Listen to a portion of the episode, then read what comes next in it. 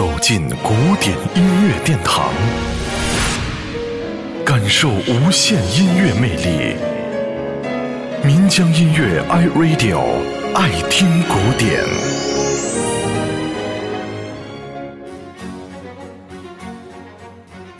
小提琴进入中国，大约是十九世纪的事情。而外国音乐家从那时逐步开始有机会接触到中国的文化，当然也包括了中国的戏剧和民间音乐。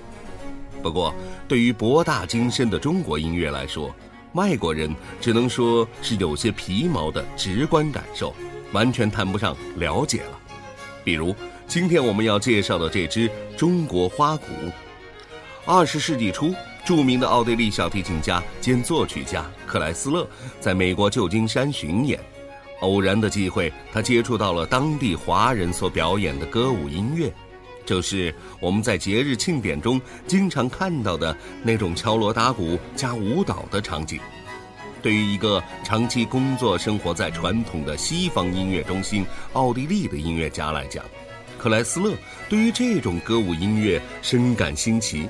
尤其是其中颇有气势和节奏的鼓点儿，更让他着迷。所以不久之后，克莱斯勒就创作了这首小提琴小品《中国花鼓》。不知道用“歪打正着”一词儿来形容该曲是不是准确？我们倒是很愿意请大家来自己下结论。而我们的引导词则是。依稀可以在欢快的节奏当中听到一些中国传统民间音乐歌舞的古典敲击声。在作品问世的那个年代，千亿数集这已经是相当不容易了。克莱斯勒中国花鼓。